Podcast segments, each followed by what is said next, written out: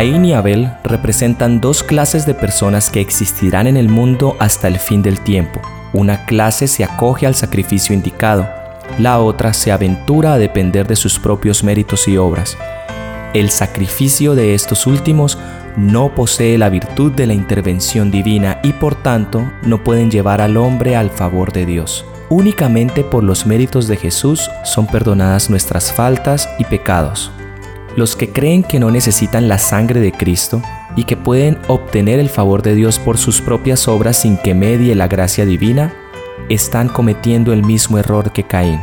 Si no aceptamos la sangre purificadora, estamos bajo condenación. No hay otro medio por el cual podamos ser librados del dominio del pecado.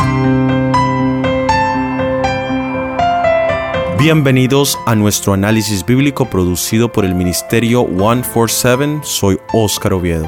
Recuerda que estamos en múltiples plataformas que te permitirán escucharnos mientras manejas, mientras caminas, mientras trabajas sin necesidad de tener ningún tipo de conexión al Internet. Todas se encuentran en la descripción.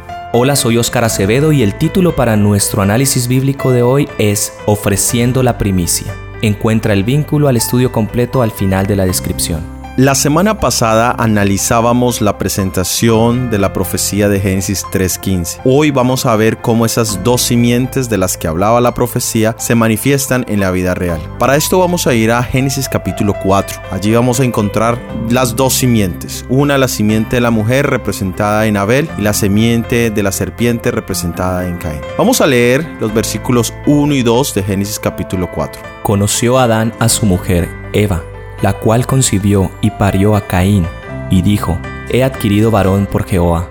Después parió a su hermano Abel, y fue Abel pastor de ovejas, y Caín fue labrador de la tierra. El don de la procreación tenía ahora un elemento más especial aún, y era la de la espera de la llegada de la simiente, de ese Mesías, que pisaría la cabeza de la serpiente. Algunos piensan que Caín y Abel podrían haber sido gemelos o mellizos, como en el caso de Saúl y Jacob, pero lo que sí encontramos aquí es que los dos representan dos grupos, el grupo de los santos, el grupo de los malvados, el grupo de los píos, el grupo de los impíos, el grupo de los hijos de Dios y el grupo de los hijos de los hombres. El nombre de Caín significa he recibido un hombre del Señor o el hombre de Dios. Esto haciendo alusión a la promesa de la llegada del Mesías. Pero Eva se equivocó, tal como lo hizo Samuel en primero de Samuel capítulo 16 versículo 6 al decir delante de Jehová estás ungido. Esa vez se refería a Saúl. Pero ¿quién puede predecir el futuro de nuestros hijos? Caín se esperaba que fuera el hombre de Dios y terminó siendo el enemigo de Dios. Abel, su nombre significa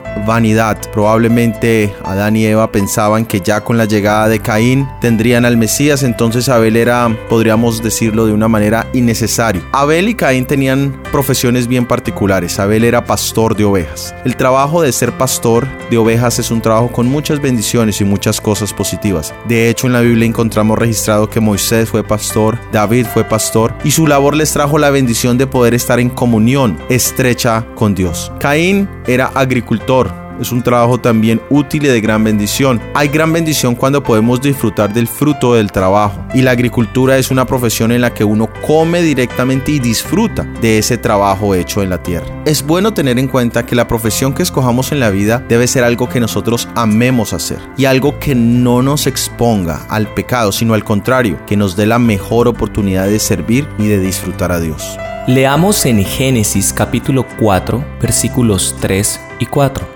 Y aconteció andando el tiempo que Caín trajo del fruto de la tierra una ofrenda a Jehová y Abel trajo también de los primogénitos de sus ovejas lo más gordo de ellas. Y aquí tocamos un punto importante y es la adoración a Dios. Esto de la adoración, que era tan importante que había sido transmitida de Dios hacia Adán y Eva, de Adán y Eva hacia sus hijos, y era parte importante de su vida espiritual. La adoración a Dios no es un capricho, sino una institución directamente de parte de Dios. El orar al levantarnos y al acostarnos, el estudio personal de la Biblia, el culto matutino, el culto vespertino, el congregarnos con nuestros hermanos entre semana para los cultos, el guardar el día de descanso, el día del Señor, cada uno de estos espacios de adoración a Dios son muy importantes. Veamos la diferencia entre la adoración que realizó Caín y la que realizó Abel. El Señor instruyó a Caín y Abel con respecto a los sacrificios que debían traer. Como ya se mencionó antes, esto era algo que se había instituido directamente de Dios, ya ellos sabían que debían traer delante de Dios. Abel, siendo pastor de ovejas, obedeció el mandato del Señor y trajo un cordero como ofrenda. Este cordero tenía un significado especial. Al ser sacrificado representaba al Cordero de Dios que quita el pecado del mundo. Por otra parte, Caín ofreció como ofrenda el fruto de la tierra, algo de su propia producción. Caín no estaba dispuesto a depender de Abel para, representar, para, presentar sus, presentar sus ofrendas. No acudiría a Abel a buscar un cordero. Caín consideró que su propia obra era perfecta y esto fue lo que ofrendó a Dios. Y podemos ver que la falta de Caín no era tan solo lo externo, es decir, su ofrenda en sí, sino los motivos de su corazón.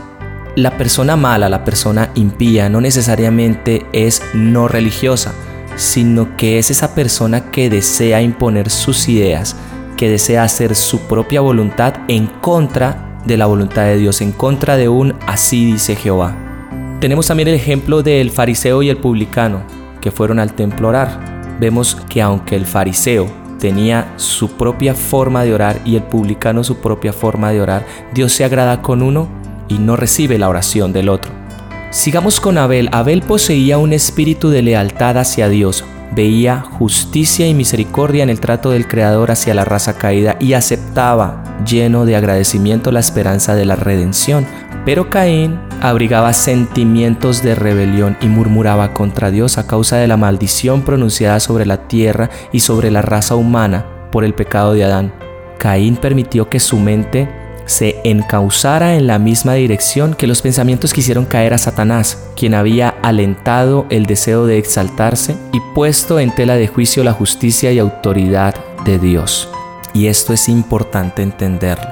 Si nosotros nos ponemos a pensar los sentimientos de Caín, eso que se alberga en el corazón, es lo que lo lleva a cometer este error de autosuficiencia, de hacer su propia voluntad. Caín dentro de su corazón, él pensaba que era totalmente injusto el hecho de estar viviendo en la tierra y no en el Edén.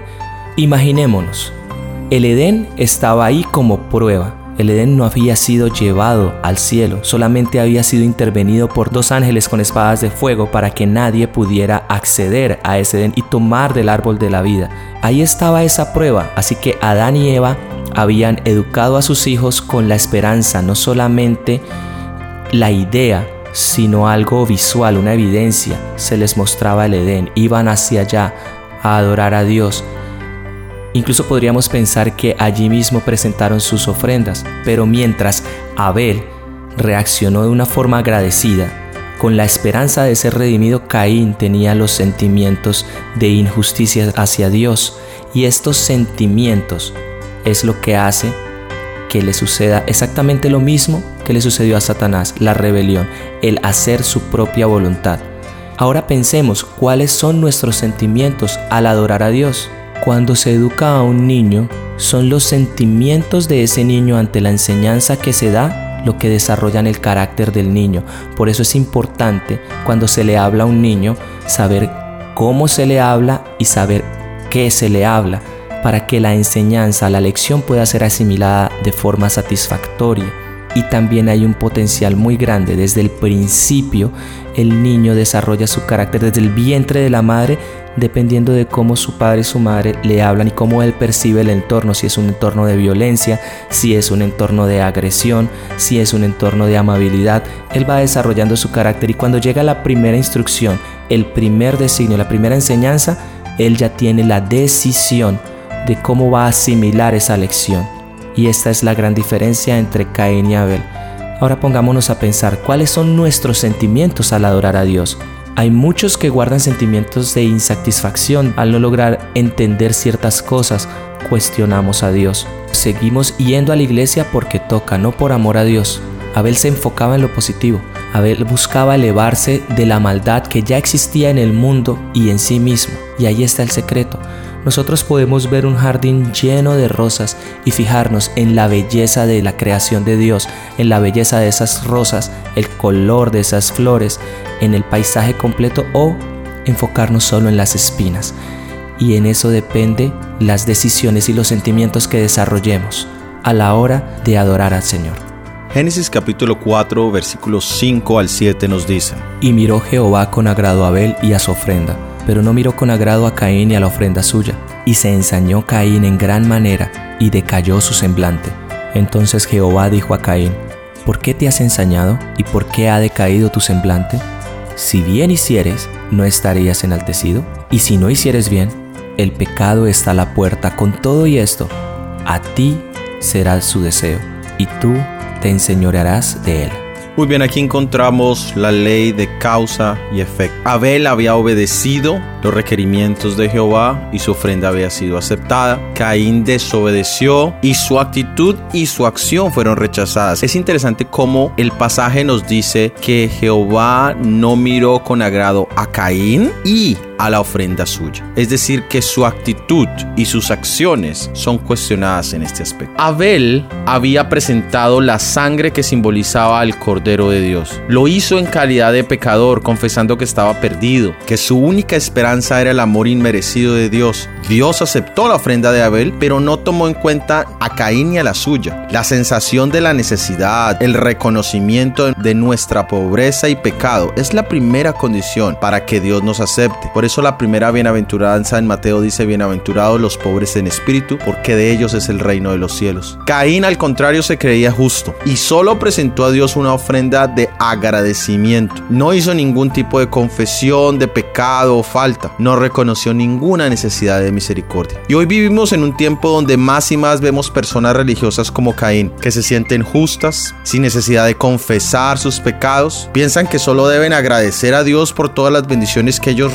y merecen recibir y solicitar nuevos favores. Cuando analizamos lo que podríamos haber visto si hubiésemos estado ese día mientras se hacían esos sacrificios, hubiésemos visto dos altares, uno con un animal muerto, sangrando, y otro con un poco más de color, más vivo, con vegetales, con frutos, tal vez con flores, que humanamente podríamos pensar que el de Caín después de todo no estaba tan mal. Y eso mismo sucede en el mundo religioso. Aparentemente todo todos los religiosos somos iguales, todos vamos a un lugar de culto, a un templo, hacemos ciertas ceremonias, unas más coloridas que otras, unas más entretenidas que otras, unas las hacemos porque las aprendimos a hacer desde niños, es lo más común, es lo más natural, otros porque se nos enseñó o hemos aprendido que debemos hacerlas de esa manera, pero el fondo está la pregunta, ¿por qué hacemos lo que hacemos? Ojalá sea el resultado de nuestro reconocimiento de la sangre y del poder salvador de nuestro Dios.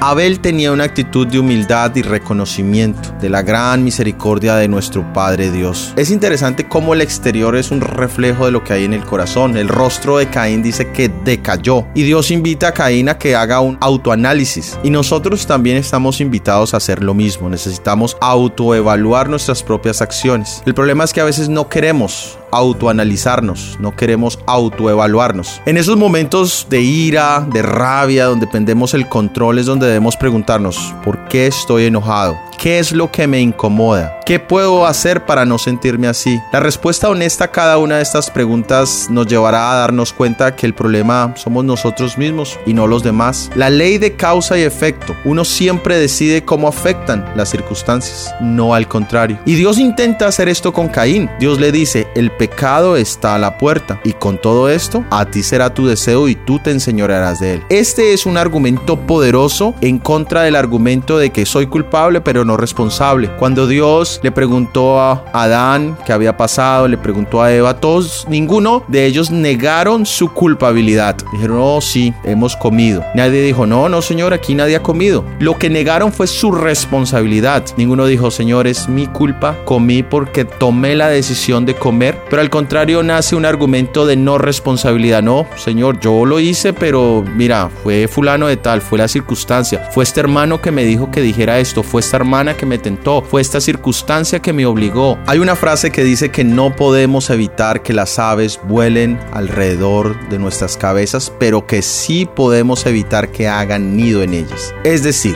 nosotros no podemos evitar la presencia del pecado, como lo dice, está a la puerta, pero sí podemos evitar abrir la puerta. Nosotros somos los que decidimos, somos autónomos. Si pecamos, si erramos, si desobedecemos, lo hacemos voluntariamente, no obligados. Caín en un momento decidió, permitió que sus ideas, sus sentimientos, su rebeldía interna tomara control de sus acciones. Hagamos una reflexión de nuestras circunstancias presentes. Nosotros somos el resultado de nuestras propias decisiones. No es Dios, no son nuestros padres, no es el medio ambiente, no son las otras personas, somos nosotros. Y entre más pronto nos demos cuenta de que el pecado está a la puerta y que nosotros tenemos la obligación de controlarlo, más pronto podremos recibir las bendiciones del Señor.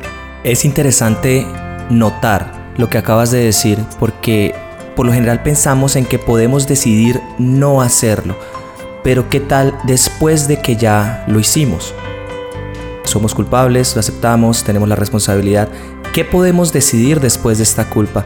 Y esto también es importante porque aún cuando Caín ya guardaba este sentimiento y pudo haber decidido no, no voy a guardar este sentimiento, ya lo albergaba, Dios le advierte y Dios también le dice que puede decidir, no es tarde, no es tarde, mientras haya vida, hay esperanza.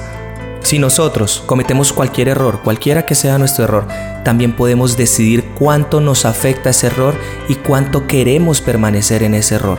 Podemos decidir cambiar, podemos decidir no estar tristes, podemos decidir levantarnos, podemos decidir tomar fuerzas, podemos decidir acercarnos a Dios.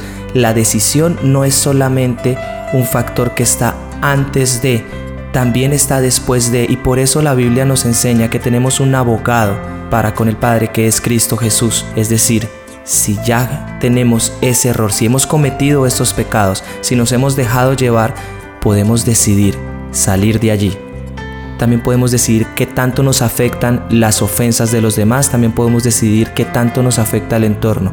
Y ese poder de decisión viene de parte de Dios, es nuestro deber aprovecharla. Y miremos qué nos dice, por otra parte, Hebreos capítulo 11, versículo 4. Por la fe Abel ofreció a Dios mayor sacrificio que Caín, por lo cual alcanzó testimonio de que era justo dando Dios testimonio a sus presentes y difunto aún habla por ella. Y aquí podemos ver que la Biblia nos da un reporte de que Abel era un hombre de fe.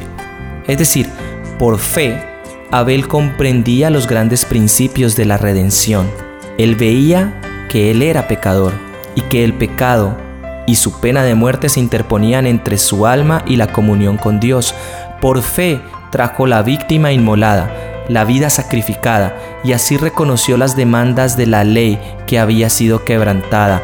Por fe vio en sangre derramada el futuro sacrificio, a Cristo muriendo en la cruz del Calvario. Y al confiar en la expiación que iba a realizarse allí, obtuvo testimonio de que era justo, de que su ofrenda había sido aceptada. Caín tuvo la misma oportunidad que Abel para aprender a aceptar estas verdades, que Abel para aprender a aceptar estas verdades no fue víctima de un propósito arbitrario, no fue elegido un hermano para ser aceptado y el otro para ser desechado. Abel eligió la fe y la obediencia. Caín, por otra parte, escogió la incredulidad y la rebelión.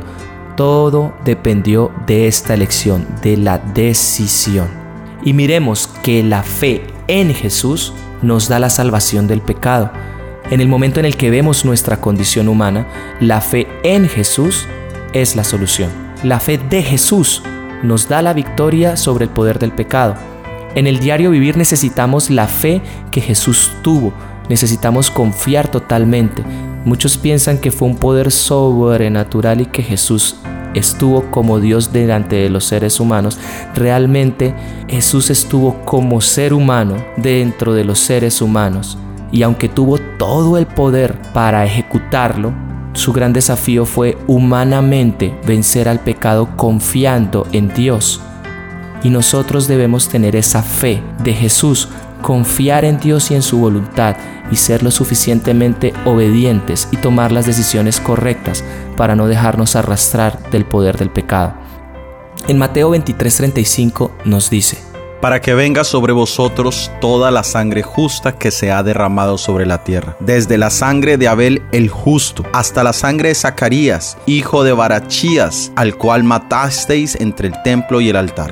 La fe de Abel lo llevó a orar confiando en la voluntad de Dios, obedeciendo por amor a Dios, lo justifica y la Biblia da testimonio de esto. En Génesis capítulo 4 versículo 8 encontramos, Y habló Caín a su hermano Abel, y aconteció que estando ellos en el campo, Caín se levantó contra su hermano Abel y lo mató. Sus sentimientos en contra de Dios lo llevaron a desobedecer. La respuesta y el llamado de Dios no pudo llevarlo al reconocimiento de su error y al arrepentimiento del mismo. Y ahora en búsqueda de justificación propia, toma la vida de su hermano. La envidia es un pecado que comúnmente lleva consigo tanto su propio descubrimiento, es decir, que se hace evidente en la mirada, en el rostro, en la forma de la persona, y a la vez trae su propio castigo, que es la carcoma interna de los huesos. Y Caín estaba siendo víctima ahora de la envidia que sentía en contra de su hermano porque él había sido aceptado, porque él había sido reconocido. Ahora él estaba recibiendo el rechazo de Dios por sus acciones y también estaba recibiendo un llamado. Y Gálatas capítulo 5, versículos 19 primera parte y 21 primera parte nos dice.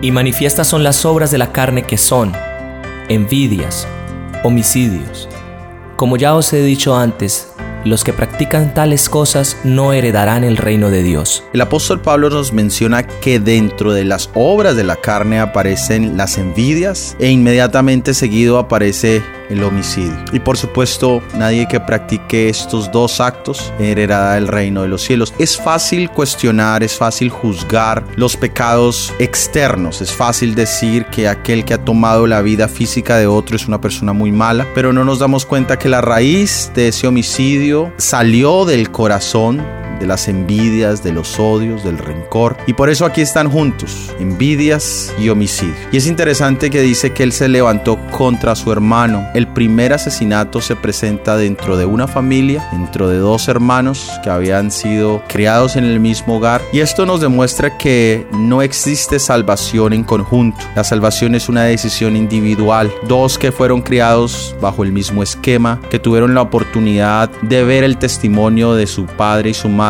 hablarles de sus propios errores. Tuvieron la oportunidad de ver aún el Edén custodiado por los ángeles y sabía que de allí habían sido expulsados debido a sus propios errores. Pero aún así, un hermano se levanta contra el otro y una vez más volvemos al tema de nuestra decisión. ¿Qué decisión estamos nosotros tomando en base al conocimiento tan grande que recibimos? Hoy, al escuchar este llamado, ¿cuál es nuestra reacción? ¿Es una reacción como la de Abel, de agradecimiento, de reconocimiento, de la bondad y misericordia de Dios, o al contrario nos sentimos como Caín, incómodos, fastidiados y estamos a punto de tomar decisiones equivocadas para nuestra vida y tal vez para la vida de los que nos rodean. Vamos a hacer un énfasis ahora en la sangre del sacrificio, porque esto fue lo que hizo la diferencia. Tenemos dos ofrendas, dos sacrificios, y este sacrificio en especial, el que tiene la sangre, fue en el que Dios se agradó. Por una parte podemos ver que tenemos el que hizo la voluntad de Dios, el que obedeció e hizo las cosas como a Dios le agradan y el que pretende hacer las cosas como a él mismo le agrada, omitiendo la voluntad de Dios. Pero el sí, porque Dios quería que se hiciera un sacrificio en el que hubiera sangre, porque este sacrificio representaba a Cristo y ya lo hemos mencionado antes. Y este, esto tiene un significado muy importante para todos nosotros en nuestra actualidad. Nosotros, en nuestra vida diaria, nuestras acciones, ¿están untadas de la sangre del cordero o están sin la sangre? ¿Qué quiere decir esto? Con la sangre del cordero son gratas a Dios, sin la sangre son rechazadas. ¿Qué podemos decir de nuestra adoración personal? ¿Tienen o no tienen la sangre del cordero de Dios? ¿Está o no está Jesús en nuestra adoración personal? Mi obediencia. ¿Será que yo estoy obedeciendo a Dios por amor a Dios, haciendo su voluntad? ¿Será que allí está la sangre del Cordero? ¿O estoy haciendo mi propia voluntad? Estoy omitiendo al Cordero de Dios. Mi testificación, mi argumentación en pro de la verdad de Dios, ¿será que allí está la sangre del Cordero de Dios?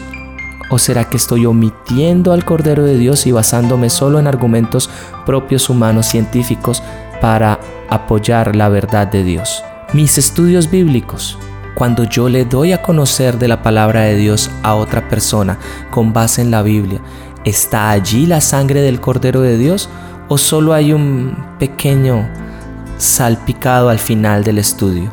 Mi predicación, cuando estoy predicando, busco a Jesús y su sangre en todo lo que predico o en los sermones que escucho de otras personas. ¿Está allí la sangre de Jesús? Mis oraciones. ¿Qué podemos decir de nuestras oraciones? ¿Está en nuestras oraciones la sangre de Jesús? Gracias a Dios que aquel que derramó su sangre por nosotros vive para defenderla, vive para hacer una intercesión por cada alma que lo recibe. Si confesamos nuestros pecados, Él es fiel y justo para que nos perdone nuestros pecados y nos limpie de toda maldad, dice en 1 de Juan 1.9. La sangre de Cristo nos limpia de todo pecado tiene un lenguaje mejor que la sangre de Abel porque Cristo está vivo para interceder por nosotros. Siempre necesitamos mantener delante de nosotros la eficacia de la sangre de Jesús. Y esto es algo que tiene que estar siempre en nuestra mente. En todo momento, en todo lugar, a cada instante necesitamos mantener delante de nosotros la eficacia de la sangre de Jesús esa sangre que limpia la vida y la sostiene, de la cual podemos apropiarnos por la fe viva, es nuestra esperanza. Nuestro aprecio de su inestimable valor debe ir en aumento continuo, porque habla por nosotros únicamente cuando, mediante la fe, reclamamos su virtud, manteniendo la conciencia limpia y en paz con Dios. Muy bien, de esta manera hemos llegado al final de este episodio de nuestro análisis bíblico. Para la próxima semana tendremos el análisis bíblico titulado La promesa con juramento. Si este análisis bíblico ha sido de bendición, por favor compártelo al menos con una persona. Déjanos tus opiniones en los comentarios. Que Dios te bendiga. Amén. Amén.